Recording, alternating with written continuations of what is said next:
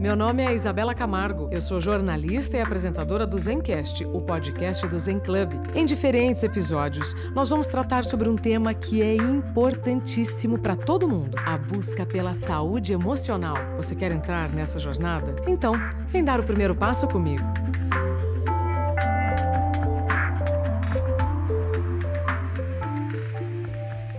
Olá, muito bem-vindo, bem-vinda ao Zencast, o podcast do Zen Club. Você sabe que neste espaço nós sempre te oferecemos um conteúdo para você pensar melhor, escolher, decidir e assim viver melhor. A gente hoje tem um assunto muito importante para conhecer, para se aprofundar. Nós vamos falar sobre neurodiversidades como diversidades invisíveis, com a Cristine da Silva Schroeder. Oi, Cris, bem-vinda. Oi, Isabela, bem-vinda. Muito obrigada mais uma vez pelo convite. Estou muito feliz em conversar contigo e antes de já entrarmos aqui no assunto, é importante eu explicar aqui um pouquinho para a nossa audiência que você é Top Voice LinkedIn Carreira 2022 você fala sobre neurodiversidade, é autora do livro A Diversidade Invisível, pessoa neurodivergente 2E, professora adjunta da Universidade Federal do Rio Grande do Sul, também é pesquisadora nas áreas de recursos humanos, diversidade, inclusão e TI. Cris, primeiro de tudo, neurodiversidades como diversidades invisíveis. O que significa? Bom, então, primeiramente vou explicar essa palavra, né, neurodiversidade, no, no círculo onde a gente está, ela, ela é uma palavra um pouco mais conhecida entre nós, pessoas que, não vou dizer nos rotulamos, mas que nos identificamos como neurodivergentes. Porém, não é um termo ainda conhecido pela sociedade em geral. O que, que seria, primeiro de tudo, a neurodiversidade? E por que, que eu falo em neurodiversidades? Tá? Bom, neurodiversidade é um conceito que tem, digamos, né, uma discussão em torno disso, mas ele teria sido atribuído principalmente pela primeira vez pela Jade Singer, que é uma socióloga australiana, que é uma pessoa que está dentro do espectro autista e que defende muito a ideia de neurodiversidade como qualquer diferença na condição do cérebro humano. Claro que explorando isso a fundo, a gente vai ver que essas diferenças elas não são só cognitivas, elas são de toda uma forma de ser e de se colocar no mundo e não são necessariamente deficiências.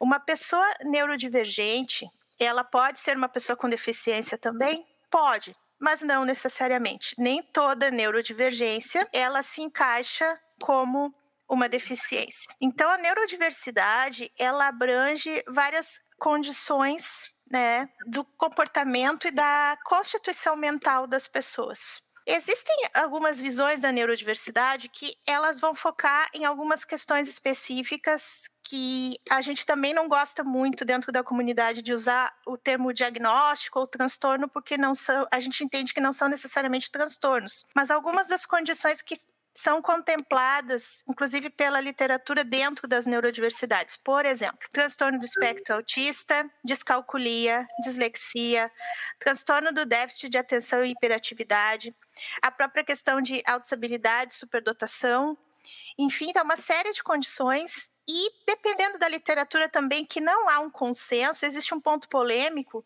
que vai tratar os próprios quadros de transtornos mentais, como ansiedade, depressão, como características neurodivergentes que não são exatamente da pessoa, mas que ela pode vir a desenvolver ao longo da vida. Então, não é uma visão unânime entre as pessoas que estudam as neurodiversidades, porém, é uma visão que, particularmente, eu adoto e que nos abre para a gente pensar o seguinte: a neurodiversidade se a gente for associar a ecossistemas, por exemplo, todos nós, em alguma medida, somos pessoas que fazemos parte da neurodiversidade. Somos muitos, somos muitas. Então, é, às vezes, para diferenciar, a gente adota o conceito de neurodivergente para falar, por exemplo, de uma pessoa que ela tem um funcionamento cerebral que ela foge da média, do funcionamento da média das outras pessoas. Então, podemos considerar assim: todos nós, em alguma medida, somos neurodiversos. Então, quando alguém fala claro. é neurodiverso, né? Todos nós temos a nossa diversidade é de uma forma. Mas quando nós temos um comportamento ou uma característica cognitiva, até existencial, que ela, ela diverge da média das pessoas, a gente fala em neurodivergência. E aí sim a gente qualifica a questão do, do próprio autismo, das altas habilidades, descalculia, disgrafia, dislexia. É. Inclusive, por exemplo, uh, o daltonismo. É, que tem gente que não enquadraria como neurodivergência, mas dependendo se ele tem uma causa que é no cunho cognitivo, ela vai ser, ele vai ser considerado uma neurodivergência também. Então, a gente fala em espectro porque é tudo muito amplo, tem muitas camadas, muitas nuances, e as pessoas podem apresentar mais de uma condição ao mesmo tempo. Então, eu não vou falar em diagnóstico, porque a ideia, justamente, nessa abordagem de neurodiversidades, é a gente reconhecer que existem vulnerabilidades, fragilidades, deficiências, mas a gente não trata como patologia. A gente trata como diferença do cérebro humano, do comportamento humano, né, da cognição humana. Da média. Da, da média, média, sim. Então, todos nós uh, temos, estamos dentro dessa neurodiversidade, todas as pessoas estão, porém, nós consideramos pessoas neurodivergentes as pessoas que elas têm algo que foge ao padrão ali da média. Né? Não quer dizer assim ó, que nós, como pessoas neurodivergentes, somos especiais, super-humanos, os X-Men, X-Womans, enfim, mas que a gente é diferente. A gente tem alguma coisa que é diferente. Então, Aí você me apresentou ali no começo, né, Isabela? E você fala que eu me identifiquei como uma pessoa neurodivergente 2E. O que, que é isso? isso? Né? Tem que explicar para as pessoas.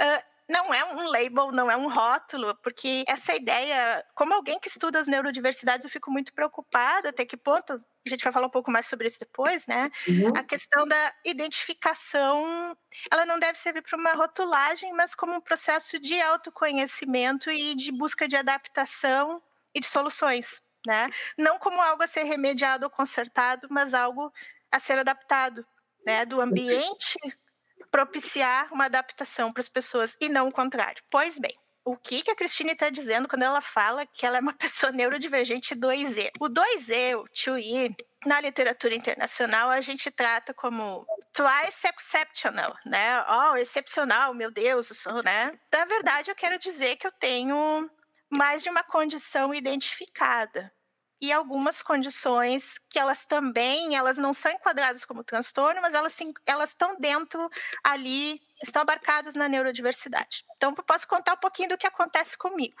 Para vocês terem um exemplo, não sou o único exemplo, existem. Eu convivo, inclusive, com várias pessoas que, que têm várias condições que são concomitantes, que também a gente não chama de comorbidade, a gente chama de condição tá? Claro. Então, assim, eu sou uma pessoa com altas habilidades de superdotação, que eu tenho essa identificação desde a infância. Também sou uma pessoa que tem um certo grau de sinestesia, que é aquela questão de associação de alguns estímulos sensoriais a outros, né? A música associada a cores, enfim, a números associados a cores, né? Uh, tenho uma alta sensibilidade também, que é um campo também que está aberto no Brasil e que deve ser tratado com muita seriedade, que é a questão das pessoas altamente sensíveis, que não necessariamente são autistas, não necessariamente são superdotadas, mas que têm uma sobrecitabilidade, por exemplo, olfativa, uh, tátil, auditiva. emocional, auditiva. A minha auditiva e a minha emocional, particularmente, elas são gigantescas. Né? A olfativa também, eu tenho olfato, parece que ele é um pouco mais desenvolvido, assim, do, do que de muitas pessoas com quem eu converso. E também eu tenho algumas características, embora eu tenha que colocar isso de uma forma muito responsável, como alguém que, que está a serviço da comunidade, eu também tenho que me posicionar. Eu sou uma pessoa que está dentro de várias características do transtorno de espectro autista também mas eu não tenho ainda o diagnóstico e identificação formal do autismo. O que, que acontece, então? A questão é tão ampla que a gente tem algumas condições que elas são concomitantes e muitas vezes a gente não tem essa identificação, a gente está em busca de identificação. E principalmente quando eu falo de neurodiversidades e eu estou me posicionando como alguém que fala no mercado de trabalho, porque além de tudo eu também sou pesquisadora uhum. na área de gestão de pessoas e relações de trabalho, não é a mesma coisa de que eu falar de neurodiversidades na educação infantil, por exemplo. A gente tem muito mais condições para lidar porque uh, a trajetória a vida, as coisas que acontecem, elas têm um caráter completamente diferente e a forma como a gente se insere em sociedade, ela tem outros desafios. Então, além disso, também eu falava das condições, já que a gente também vai acabar falando em saúde mental, né? Enfim, Uh, tem uma condição que também ela pode ser considerada neurodivergente dependendo da literatura, que foi aquilo que eu falei antes. Então, além da superdotação, de estar no limiar do transtorno do espectro autista, ou do autismo, como a gente gosta de dizer mais diretamente, uhum. da alta sensibilidade, da sinestesia, eu tenho há bastante tempo já desenvolvido transtorno obsessivo compulsivo, que é uma coisa sobre a qual até eu não falava muito, mas que eu vi que era importante colocar, né, pela própria questão de, uh, assim, eu chego a ter prejuízo laboral se esse transtorno não é tratado. Isso Sim. tem colegas meus que ficaram sabendo só recentemente. É. Mas, enfim, tudo nos afeta. Um cérebro que funciona diferente, ele tende assim, ó, a gente não é um rótulo, a gente não é uma coisa só, ah, então ela é superdotada e é isso aí, a vida dela é linda, maravilhosa, tá tudo resolvido, ou ela é autista. E também aquelas, aquelas confusões que o pessoal faz, ah, mas todo superdotado é autista, todo autista é superdotado, ah, mas é autista, tu tem TDAH também ou não tem? É, a, a diversidade ela é muito ampla, a neurodiversidade ela é muito rica. Então, cada vez quando a gente fala da importância dos processos de identificação das condições, é no sentido de nós provermos o nosso próprio autoconhecimento e também de os ambientes sociais, laborais ao nosso redor, eles também pensarem em adaptações que sejam inclusivas para todas as pessoas. Tá, já vamos falar mais sobre isso, Cris. Uhum. É, então, você trouxe aqui uma informação muito importante para todos nós. Que se nós não tínhamos parado para pensar nisso, então agora, né? Bem-vindo, você está sendo apresentado a uma característica que você não sabia. Somos neurodiversos, porque ninguém é igual a ninguém. Eu estava pesquisando na internet, Cris, e vi que é a mesma coisa quando nós falamos, por exemplo, da cor dos olhos. A maior parte das pessoas tem os olhos castanhos. Quem tem o olho azul é uma pessoa que tem uma cor de olho diferente da maioria que tem, né? Uhum. Então, é, você vai tratar diferente uma pessoa que tem um olho azul? Não, certo? Então, nós estamos falando sobre características muito diversas e que, graças a Deus, a ciência está se aprofundando para classificar de forma mais respeitosa todas essas características, né, Cris? Como nós estamos aqui no mês de maio, mês do trabalho, e você estava falando agora do, do mês da, da questão laboral, quais são suas experiências como uma pessoa que se identifica como neurodivergente 2E? Quais as experiências que você viveu nas empresas com que você trabalhou e depois como é que a gente pode trazer é, conteúdos para que as empresas, como é que elas podem se é, beneficiar né, com a contratação de pessoas neurodivergentes?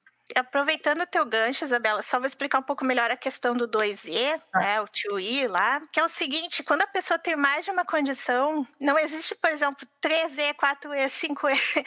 Às vezes nós temos condições múltiplas, então só para dizer, o 2E é para dizer que eu tenho mais de uma condição, tá? Independente de NE, de quantos sejam. Então, só para ficar bem claro. Como você falou, é, superdotação, você é uma pessoa superdotada e tem sensibilidade olfativa, por exemplo. Então, duas uhum. características.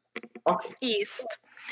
Uh, porque pacote a gente brinca até na própria comunidade das pessoas que eu interajo, né? Eu tenho vários amigos, amigas também que são autistas, outros que são superdotados, outros que têm TDAH, mas o, a gente brinca que o pacote ele nunca, ele nunca vem sozinho, né?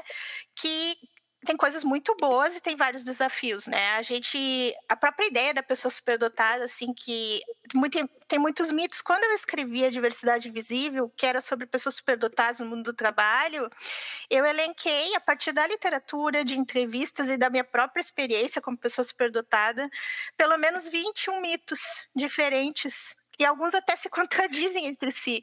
Então tem muita gente que pensa assim que ah, que a gente não tem problema nenhum, não tem vulnerabilidade nenhuma, que a gente tem facilidade para tudo, que a nossa vida profissional, afetiva, a, coordenação motora, tudo é tudo funciona muito bem, que a gente tem sucesso em tudo que faz. então esse é o, é o primeiro ponto que eu queria destacar dentro das neurodiversidades em geral, não só da superdotação. Todos nós temos fragilidades, algum tipo de deficiência ou vulnerabilidade mesmo que não seja tipificado como deficiência, e potenciais, que muitas vezes estão apagados, né? E a própria discussão que a gente traz na inserção no mercado de trabalho de pessoas com deficiência é que muitas vezes o potencial daquilo que a pessoa tem como dom ou aquilo que ela tem um talento que sabe fazer melhor, ou um hiperfoco, por exemplo, como no caso do, do autismo, uh, isso fica apagado quando se olha só para a fragilidade. Mas assim, ó, como é que foi essa minha caminhada de uma forma bem geral? Eu, então, sou formada em administração, né? apesar de ter grande interesse de vida e de pesquisa por essas questões e interagir com muitas pessoas da área até no, no, núcleo familiar próximo da saúde, da psicologia, da educação. A minha formação é toda em administração. Eu venho da ciência da computação, não, não termino essa formação, mas eu acabo indo para administração e trabalhando especificamente com gestão de pessoas e TI eu faço meu mestrado, então doutorado em administração. Eu a minha vida inteira sabendo que era uma pessoa superdotada, sabendo da questão do toque. A questão do autismo é uma investigação em curso uhum. que é uhum. mais recente. Eu comecei a observar várias coisas e, e me senti encorajada é, até por uma certa liberdade do meu contexto profissional, que ele, ele é profícuo nesse sentido, eu me senti encorajada para pesquisar sobre neurodiversidade há mais ou menos uns quatro anos. Então, no tema mesmo, eu também sou um pouquinho neófita no tema academicamente falando. O que que acontece? Só que tu começa a lembrar de várias coisas que tu vai observando ao longo da vida, que tu experienciou, uhum. sofrimentos, principalmente no trabalho, na própria educação. A questão adulta, existe algumas fases da vida onde algumas coisas parece que passaram meio batidas, tem coisas que a gente acaba não lembrando muito bem, e eu, eu brinco que eu posso ter bloqueado, né, em função até de alguma negação, alguma coisa assim.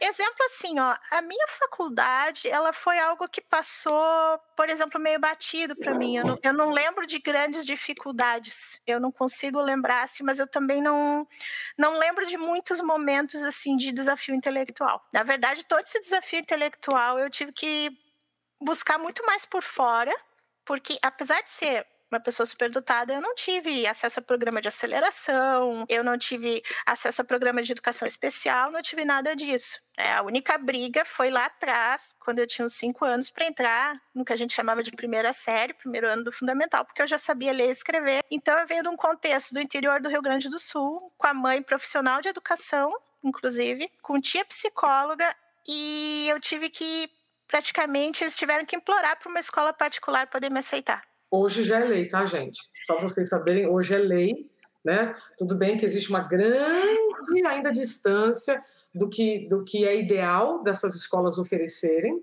para o que realmente acontece, mas só para já trazer aqui esse ponto.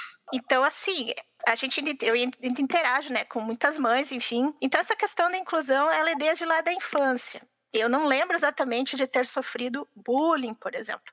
Uhum. Mas tem todo um processo de autoexclusão onde tu acaba te isolando, onde as pessoas acabam te procurando só para fazer trabalho em grupo, a própria questão de como tu constitui as amizades, a questão afetiva, enfim, tudo isso veio muito tarde para mim. Bom, mas falando do trabalho, né, pulando assim, a questão educacional, a questão da faculdade, que eu disse que passou meio batida, que parece que o meu grande salto intelectual realmente, eu queria ir para academia porque eu sentia que eu precisava buscar mais coisa e, e no espaço laboral tradicional eu não estava conseguindo né? Então também foi uma opção minha. Eu vejo assim que sim, eu já tive situações de trabalho onde eu percebia que eu não me encaixava, eu até tentava.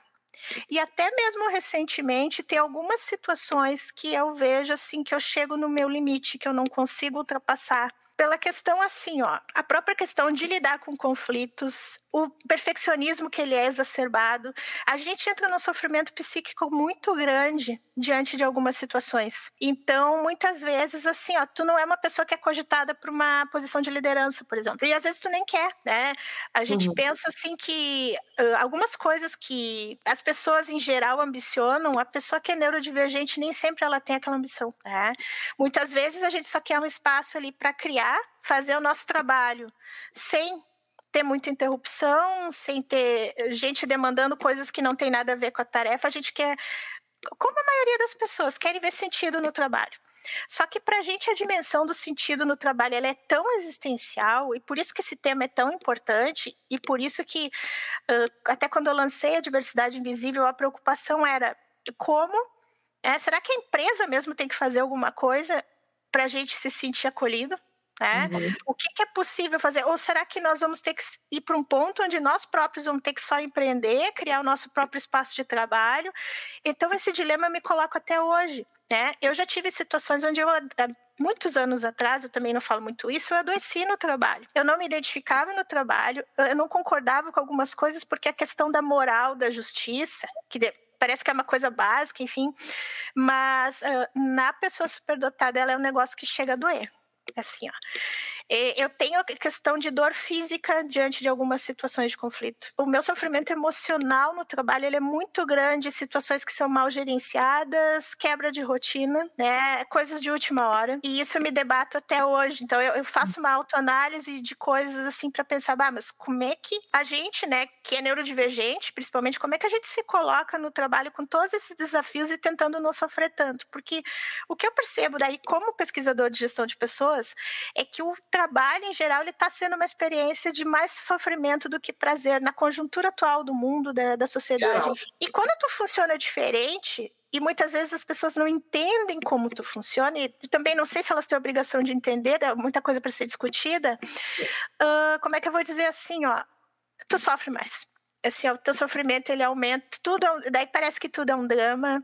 Tem coisas que as pessoas pensam, ah, mas é frescura, é mimimi. Não, eu, eu já desenvolvi no passado depressão por conta de uma situação laboral. Né? Aquela questão assim, tu se sentir sub, ou sobrecarregado por um lado, ou subaproveitado por outro. Então, quando o trabalho ele não faz sentido, tudo aquilo que é como é que eu vou dizer assim, ó, que é vulnerável na neurodiversidade se sobressai. Eu não posso falar, por exemplo, da experiência de alguém com TDAH, alguém com descalculia, com dislexia, porque não é a minha neurodivergência. Mas a gente conversando, né, tem vários pares que têm, por exemplo, essas neurodivergências, e eles comentam, relatam uh, fatos assim, ó, de incompreensão no trabalho, de muitas vezes ele, os próprios autistas, né, são taxados como burros, como lentos, né? Uh, eu mesma, mesmo sendo uma pessoa superdotada, eu tive algumas dificuldades, assim, digamos, motoras ou até de compreensão de algumas coisas que não eram tão literais. E eu lembro, assim, de alguém dizer, ah, mas tu é lenta. Tonguinha, que é um termo que se usa aqui na minha região, enfim. Então, assim, não é tudo brilhante, é mil maravilhas. Mas, uh, as mil maravilhas, ao mesmo tempo que eu tenho um raciocínio bastante rápido para algumas coisas, eu tenho algumas vulnerabilidades. Eu tenho que pensar muitas vezes quando eu vou falar em direita e esquerda. Eu sou uma pessoa que eu, até hoje eu não consegui dirigir. E eu fui amarrar os meus tênis aprendi a amarrar os tênis uns três anos depois que eu já sabia ler. Então, com quatro eu estava lendo, com oito eu estava tentando amarrar os tênis. Então, as pessoas têm muito essa ideia assim, né? E com o autismo também acontece isso, né? O autista brilhante, maravilhoso, mas ninguém fala da pessoa que precisa de um nível maior de suporte eu, eu convivo com pessoas, amigas que têm mães que têm filhos que têm crises muito mais severas. Uhum. Eu já tive shutdowns, meltdowns, assim, ó, eu já tive crises, né, de, de me desesperar, de ter que apagar toda a luz da sala, me abraçar no meu marido e ficar quieta. Uhum. E é o tipo da coisa que a gente não costuma falar no trabalho. Eu estou falando sobre isso mais recentemente. Uhum. Mas tem pessoas que estão em situações muito piores e que muitas vezes não têm o suporte familiar ou suporte de terapia, de tratamento médico, porque tudo isso eu tenho também. Então, de certa forma, eu sou privilegiada, porque eu sei da minha condição, eu estudo a minha condição e eu busco suporte profissional. Mas quantas pessoas estão aí na vida e não só nos espaços laborais, uh, sabendo que elas, elas se sentem diferentes, se sentem estranhas, se sentem extremamente desconfortáveis? Só lembrando que neurodiversidade não é necessariamente associado com transtorno mental. Isso, que, isso tem que ficar bem claro. Mas todo funcionamento cerebral que ele é divergente, ou constitucional da pessoa, ou em algum momento da vida, ele tem um potencial para geração de sofrimento porque é uma inadequação da pessoa para os espaços onde ela circula e para as relações que ela mantém. Cris, você trouxe uma, uma, informação, dentre todas que me chamou a atenção. É, todos nós, vou repetir, somos neuro diversos. Né? E para mim, o que acontece no ambiente profissional é reflexo do que acontece na escola. Então, se as escolas não estão preparadas para é, acolher e educar crianças neurodivergentes, o ambiente de trabalho também ainda não está preparado para isso. É por isso que nós estamos aqui no Zencast trazendo informação para todos que estão nos ouvindo. No dia 2 de abril é comemorado, inclusive no mundo, o Dia Mundial da Conscientização do Autismo. O autismo, ele traz características divergentes de comportamento. Então, tem três exemplos que eu vou trazer aqui, que é o Bill Gates, o Elon Musk e o Einstein eles tiveram um diagnóstico de autismo. Pessoas ultra inteligentes, não preciso questionar. Mas que, em alguma circunstância, podem ter tido dificuldades de interação, algumas características diferentes de comportamento. Isso os faz pessoas melhores ou piores? Nenhuma coisa nem outra. Certo? Então, a gente só precisa é, ir resgatando isso, Cris, para que essa realidade que você está nos contando fique próxima de nós, porque eu vou falar por mim. Tudo que você me falou, eu me identifico. Em momentos em que você se sente sobrecarregado ou subutilizado. Em momentos que você precisa de foco para trabalhar e não consegue. Uhum. Né? Ou seja, todos nós estamos lidando com desafios no ambiente profissional. E aí, se você tem uma característica diferente da do seu coleguinha do lado, você precisa de respeito, você não precisa de bullying e nem de maus tratos né? Que é o que às vezes acaba acontecendo no ambiente profissional. Os maus tratos, assim, por exemplo, até a questão do, do barulho, aquela questão, por exemplo, assim, ó, no almoço tu quer ficar na tua sozinha, e o pessoal fica insistindo para socializar, né? Não aconteceu comigo, mas eu já, já vi relatos, por exemplo, de pessoas que disseram: não, olha, eu quero ficar ouvindo música, agora eu quero ficar quieta. E o colega foi lá e quis tirar o fone da pessoa né? As pessoas não entendem assim, ó, que nem todo mundo quer socializar, nem todo mundo naquele momento está disposto, porque assim, ó, o que, que, eu vou te dizer? A interação social, e é um pouco paradoxal eu falar isso, porque eu sou uma pessoa que dá aula, por exemplo. Só que isso é um ambiente controlado para mim. Sim. Né? A questão de interação social, dependendo do contexto, do momento, do grau de estresse também que, que a pessoa já está, ela é muito desgastante. Eu tenho situações de reuniões onde eu já saí esgotada e eu já pedi para não participar. E felizmente eu fui atendida. Que bom. Que eram situações assim que. E a gente acaba educando as pessoas no trabalho, para as pessoas também perceberem: olha, não é só porque eu sou neurodivergente, eu estou me sentindo prejudicada. O ponto não é esse. O ponto é que talvez nós estejamos todos trabalhando de uma forma errada que não é saudável para quase todas as pessoas. Então, a minha bandeira, quando eu falo em neurodiversidade, na verdade, assim, é usar os meus exemplos, aquilo que eu estudo, das pessoas que eu interajo, para, no fundo, mostrar que quando uma organização seja uma escola, claro, né? Mas seja, principalmente o ambiente laboral, que é o meu foco nesse momento, ela faça adaptações. Não são as pessoas que têm que se adaptar, é o ambiente. E o ambiente faz adaptações que, no fundo, elas vão ser produtivas e benéficas para todas as pessoas. Quando a gente faz uma adaptação, por exemplo, ah, o uso do WhatsApp no trabalho, porque eu também pesquiso a questão de tecnologias de informação na gestão de pessoas. Então a gente coloca ah, uma série de regras, né? Evitar o uso do WhatsApp, evitar de mandar áudio, as pessoas não, não gostam de ser eh, interrompidas a todo momento, isso cria uma ansiedade comunicacional. Quem tem uma hipersensibilidade auditiva, por exemplo, não gosta de ficar recebendo áudio eu não gosto nem de usar o WhatsApp, para vocês terem uma ideia. Eu não vou dizer que eu não recebo um áudio ou outro de vez em quando, mas eu vou contornando, enfim, mas eu não mando áudio, eu não uso, não gosto. E é uma ferramenta que, para mim, tem uma série de problemas para usar para trabalho, enfim. Mas esse é ponto para uma outra conversa. Então, a gente acaba defendendo, já que todos nós somos neurodiversos, vamos ver se, se o meu raciocínio vai ficar claro. Todos nós somos neurodiversos. Porém, nós de um determinado grupo que não é tão raro assim quanto se pensa, porque dependendo dos estudos que se vão fazer, a gente vai chegar em percentuais de 20 a 30% das pessoas que têm alguma condição, pelo menos. Então, se toda a comunidade que é neurodiversa, ela olhar com um pouco mais de atenção para as pessoas neurodivergentes, essas pessoas neurodivergentes vão dar os insights daqueles detalhes que faltam no ponto de vista da inclusão. Ou seja, essa coisa do fone, por exemplo, essa coisa da adaptação de espaço de trabalho, que nem todo mundo gosta de trabalhar em sala aberta e puff, enfim, que foi um post que eu fiz outro dia e, eu vi que deu bastante discussão, né? Uh, se a gente começa a trazer esses detalhes dessas sensibilidades das pessoas, no fundo a gente vai entender que isso beneficia todo mundo. Inclusive aquelas pessoas que acham que elas não precisam de adaptação nenhuma. Perfeito, Cris. Então, esses são os benefícios que as empresas é, têm ao contratarem pessoas neurodivergentes? Aí é que está. Assim, ó, como que é a questão da contratação? É que, que eu acho que é um ponto bastante polêmico, porque o que, que, acontece? Eu falava antes que algumas neurodivergências, elas são uh, tipificadas como deficiências e outras não. Então, eu vou dar o um exemplo do autismo. O autismo, né? Hoje, tecnicamente, se eu chego a concluir o processo, obtenho um laudo, eu sou enquadrada como pessoa com deficiência. Isso, desculpem para quem é mais literal, eu vou explicar, é uma faca de dois gumes. Por Sim. quê? porque aquilo que eu comentava antes, o que eu percebo é muito atitudinal. As empresas, elas focam muito de cumprir cota. Ah, eu, eu, eu tenho que incluir, vou fazer uma vaga lá para incluir autistas, ah, porque é legal, porque eu tenho que ser inclusiva, porque eu quero incluir as neurodiversidades. Isso não resolve todo o problema. Aí o que está acontecendo?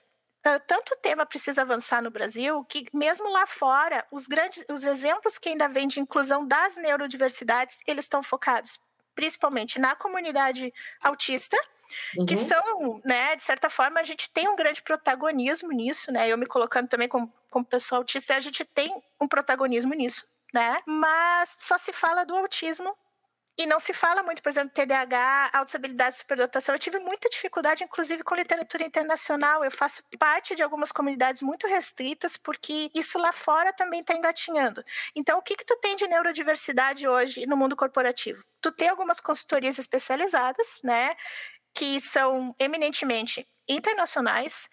Muito do que tem sido feito é voltado às pessoas com autismo, as pessoas autistas, né? Melhor dizendo, e muito na área de tecnologia da informação. Só que por que, que eu não posso ter uma pessoa autista com hiperfoco, com todas as hipersensibilidades dela, né?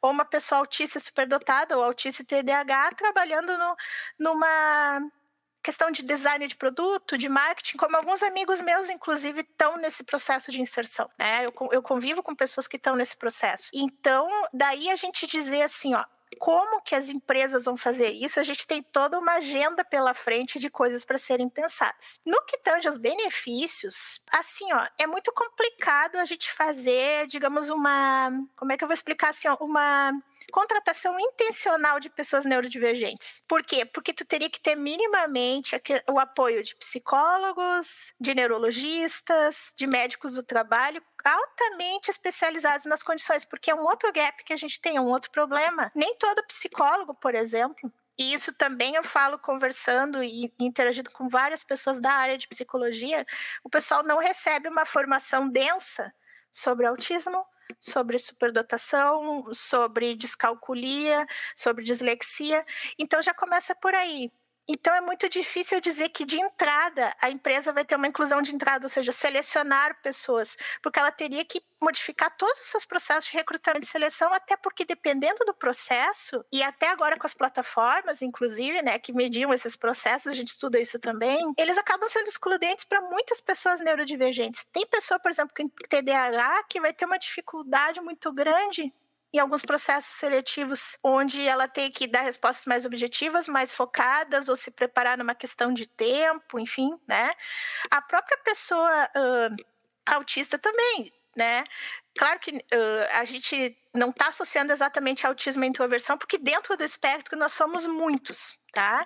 Mas o que, que a gente ouve o pessoal relatar bastante. Ah, fulano, e, e, e, é uma coisa que eu compartilho, tá? Eu não gosto de dinâmica de grupo. Eu acho desnecessário, e, e, e aqui eu falo correndo o risco de levar uma pedrada, porque eu sou uma pessoa de RH também, mas eu acho que para determinadas funções e para determinados processos não agrega e a pessoa se sente exposta e se sente mais vulnerável e ela não abre. E daí tem um outro problema, né?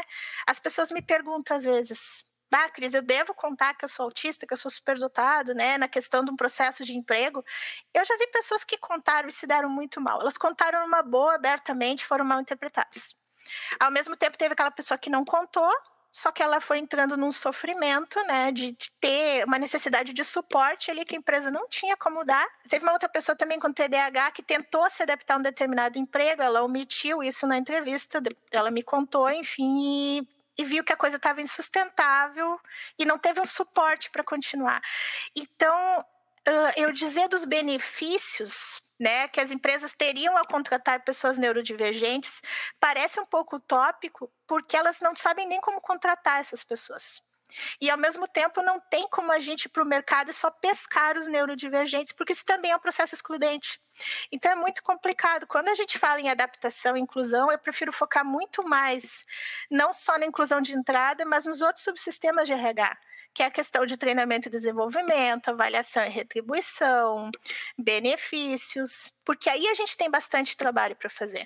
Mas se for pensar em, em benefícios, assim, eu supondo que no mundo ideal as empresas conseguissem atrair candidatos e candidatas neurodivergentes para seus quadros, efetivamente os contratassem e depois ali dentro eles tivessem um bom processo de inserção. Os benefícios são vários, porque se a neurodiversidade ela tem a ver com funcionamento cerebral diferente, tu tá trazendo mais criatividade potencial para a organização potencialmente, né? Criatividade, inovação, raciocínio lógico, né? Olhar para processos né? Uh, claro que cada pessoa é uma, né? Tem gente que vai ter aquele lado mais criativo, aflorado, e tem gente que vai ter um olhar mais processual. Por exemplo, eu sou extremamente técnica processual. Se tu me dá um processo para eu mapear e melhorar ele, eu faço isso em questão de minutos. Minutos mesmo. Cris, isso já existe quando nós temos pessoas de exatas e humanas. Tá? Vou colocar só em dois grupos aqui. Pessoas uhum. que não são, que não gostam de interagir e são excelentes na contabilidade, por exemplo. E tudo bem. Então, por que, que nós temos essa mania de que todo mundo tem que fazer tudo? Porque todo mundo tem que fazer tudo, e na verdade eu diria assim, ó, que é até uma metáfora que eu, que eu uso no, no livro, né, no primeiro, na Diversidade Invisível, que não dá para fazer uma pessoa que veste um manequim 50 cabendo uma calça 38. Pronto. É um desrespeito. Vice-versa também. E vice-versa também, vai ficar sobrando, né? Tá errado. Ou seja, então, assim, é, a empresa tem que fazer essa adaptação. Não é a pessoa que tem que se moldar e se encaixar, porque essa questão que tu colocas também, essa dicotomia. Ah, porque o nerd já é o estereótipo, né? O autista é nerd, é necessariamente superdotado, vamos jogar ele em exatas. Mas e se a pessoa for e ela estiver tentando uma vaga para RH, por exemplo? Será que ela não tem condições para mostrar outras habilidades que ela tenha? Sim. Ou o hiperfoco dela, né? Muitas vezes, num determinado processo, alguma coisa. A questão do hiperfoco, que é assim, ó, que a gente fica muito tempo num interesse ou focado numa atividade, a gente esquece de comer, esquece de beber. Então, também tem toda uma questão de saúde laboral aí para cuidar, né? E ao mesmo tempo, por exemplo, quando no caso da superdotação e do autismo, a gente tem uma coisa que é bem paradoxal e que por isso que ela é tão difícil de, de identificar. Ao mesmo tempo que eu posso ficar, e eu narrei isso um outro dia, ficar umas 10 horas trabalhando, quase esquecendo de, de ir ao banheiro, de comer para terminar um processo, alguma coisa que eu quero muito terminar. Ao mesmo tempo, eu me interesso por umas 20 coisas diferentes que eu não sei quando que eu vou poder fazer. Então, assim, ó, por que, que tu vai colocar a pessoa neurodivergente numa caixa ah, então ela só serve para aquilo. Ou então as pessoas mais brilhantes são as pessoas que estão exatas. Não Sim. necessariamente. Se você para um pouquinho e faz um processo seletivo, como você falou, uma contratação, uma adaptação, você só tem a ganhar. E aí nós não estamos só falando de pessoas neurodivergentes, mas aí quando você me falou né, sobre a sensibilidade olfativa, por exemplo, logo já me veio assim a cabeça, eu se eu tivesse uma empresa que trabalhasse com aromas, por exemplo, eu ia procurar neurodivergentes com características mais acentuadas para o olfato. Um exemplo, tá? No mundo ideal. Então é uhum. você usar as informações a seu favor. Eu quero entender contigo psicofobia, quando nós ah. estamos em ambientes rígidos, alô, pessoal de recursos humanos, que ainda estão resistindo às mudanças né, do mundo. Psicofobia é crime. Como que nós podemos combater isso dentro das empresas? Então, foi muito bom tu falar desse ponto, porque assim, ó, nessa gama de coisas que a gente tem para falar, uh, ele tem muito a ver com a questão das neurodiversidades também, por quê? Como eu disse, neurodiversidade não necessariamente é um transtorno mental e nem uma doença mental. Sim. Contudo, a gente tem vários quadros de, de, sensibilidade, enfim, de condições que nos tornam mais vulneráveis. E nesse espectro todo foi aquilo que eu comentei. Pelo menos nessa visão mais inclusiva que eu tenho de neurodiversidade, a gente tem também a questão dos transtornos mentais. E várias das pessoas, vários de nós, inclusive, né, que somos neurodivergentes, ou autistas, ou superdotados, ou com TDAH, a gente faz uso de medicação, a gente faz terapia constantemente, porque entende como sobrevivência e não como uma questão assim, ó, como a gente ouve no popular. Ah, terapia pra, pra gente que, que não bate bem da cabeça, terapia pra gente louca. Ah, mas tu toma uhum. tal remédio? Às vezes eu tenho vontade de fazer uma coisa bem ousada quando eu tiver coragem, de postar uma foto de costas no LinkedIn com uma camiseta preta e atrás colados todos os nomes dos remédios que eu já tomei na vida. Porque também existe uma outra coisa. Existem as condições que elas são concomitantes e existem as questões de diagnósticos, subdiagnósticos ou diagnósticos equivocados. E várias pessoas elas vieram falar comigo, pessoas que hoje, por exemplo, elas estão com a identificação formal de autismo, mas que ao longo da vida elas receberam uh, diagnóstico de transtorno bipolar, de ansiedade, depressão, de toque. Não é que isso não exista, mas isso existe e pode estar atrelado. Essas várias condições que eu tenho, eu não vejo elas como, como troféus ou como rótulos, mas eu vejo que elas estão todas associadas a um cérebro que funciona uhum. de uma forma que é diferente. Diferente. Né? Então, a gente tem que falar em psicofobia porque sim, ela não atinge só as pessoas que têm transtornos mentais mais conhecidos, mais tipificados, digamos assim, mas ela pode atingir também as pessoas neurodivergentes. E hoje em dia a gente está num contexto que ele é de adoecimento pós-pandemia com vários desafios. Então, sendo neurodivergente ou não, nós teremos muito mais pessoas no já temos muito mais pessoas no mercado de trabalho com adoecimento mental e emocional. Né? Então, a psicofobia, assim, ó, desde 2012, depois 2014, agora 2019, ela passa por vários movimentos na legislação, né, para se lançar tanto o Programa Nacional de, né, de Combate à Psicofobia, né? Quanto a própria legislação lá em 2012, que depois revisada em 2014, ela já começou a tipificar como crime, inclusive tratando como crime de injúria, podendo render até três anos de detenção, por exemplo. Então. Só que não adianta a gente, assim como é o raciocínio que eu tenho para a questão das cotas também, tá? Que é muito complicado.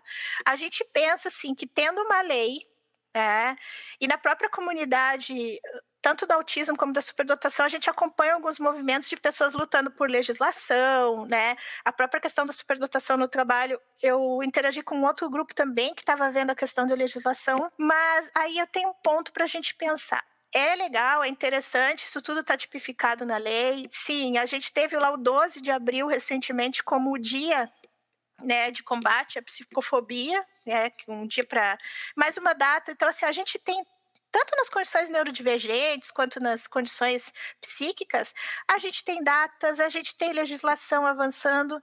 Contudo, eu vejo que é tudo muito atitudinal.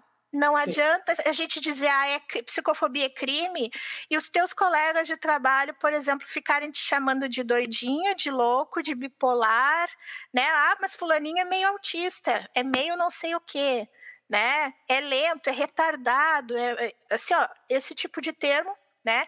Ou fazendo coisas com as pessoas que configuram até assédio moral, inclusive Sim. no trabalho, torturando, como a gente diz. Então é muito, acho que da formação né? É crime, sim, mas não, é, pelo que eu vejo, até a própria questão de cotas, né?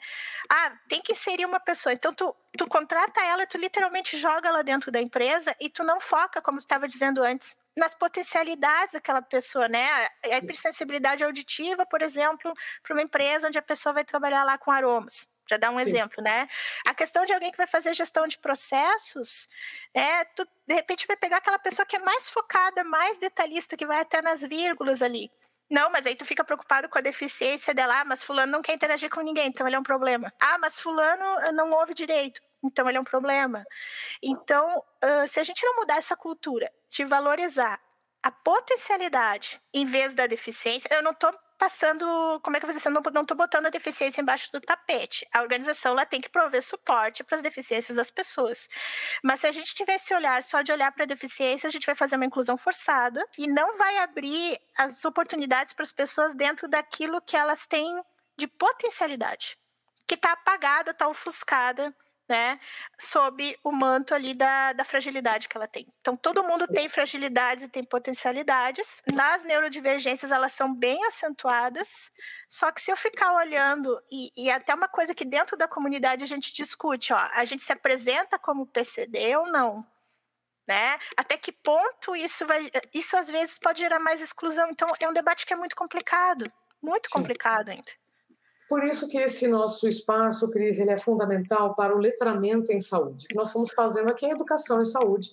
Né? Estamos falando no mês de maio, no mês do trabalho, para que mais pessoas tenham seus direitos respeitados. Né? E pessoas neurodiversas como somos. Cris, como eu falei, nós temos muito para aprender com você. Só uma curiosidade aqui, que quando eu soube uhum. dessa informação eu gostei demais. Psicofobia foi um termo, sabe, criado por quem? Essa eu tô te devendo, que essa não, ah, não foi fundo no termo. Eu sei que o dia homenageia o Chico Anísio, né? Exatamente. O Brasil homenageia Chico Anísio. Foi ele que pediu à Associação Brasileira de Psiquiatria um termo, porque ele que lidava com depressão e ansiedade forte. Ele pediu para a Sociedade Brasileira de Psiquiatria um termo, falou, gente, nós precisamos criar um movimento que as pessoas não podem ter, não podem tratar mal as pessoas que têm depressão. Alguém vai questionar a capacidade do Chico Anísio? Não vai. Não, porque realmente, se assim, a pessoa falar. Eu, eu levei anos para falar que eu tive depressão, que eu tenho toque. Eu estou falando nesse momento. Porque teve, sim, vários contextos profissionais onde, se eu falasse isso abertamente, eu seria excluída. Sim. Cris, Olha, microfone sempre aberto para você voltar quando você quiser, para falarmos mais sobre as neurodiversidades. E quem está aqui encantado com tudo que você trouxe, quer aprender mais com você, especialmente o pessoal de recursos humanos, quais são os canais para te encontrar? Uh, eu estou usando bastante, Isabela, o LinkedIn, que é onde, felizmente, você foi a rede onde eu me encontrei. Eu, eu estabeleci um canal de comunicação e, e, aconteceu uma coisa muito legal que várias pessoas têm falado comigo. Dizem, olha, acontece isso comigo também, né? Eu, eu tô.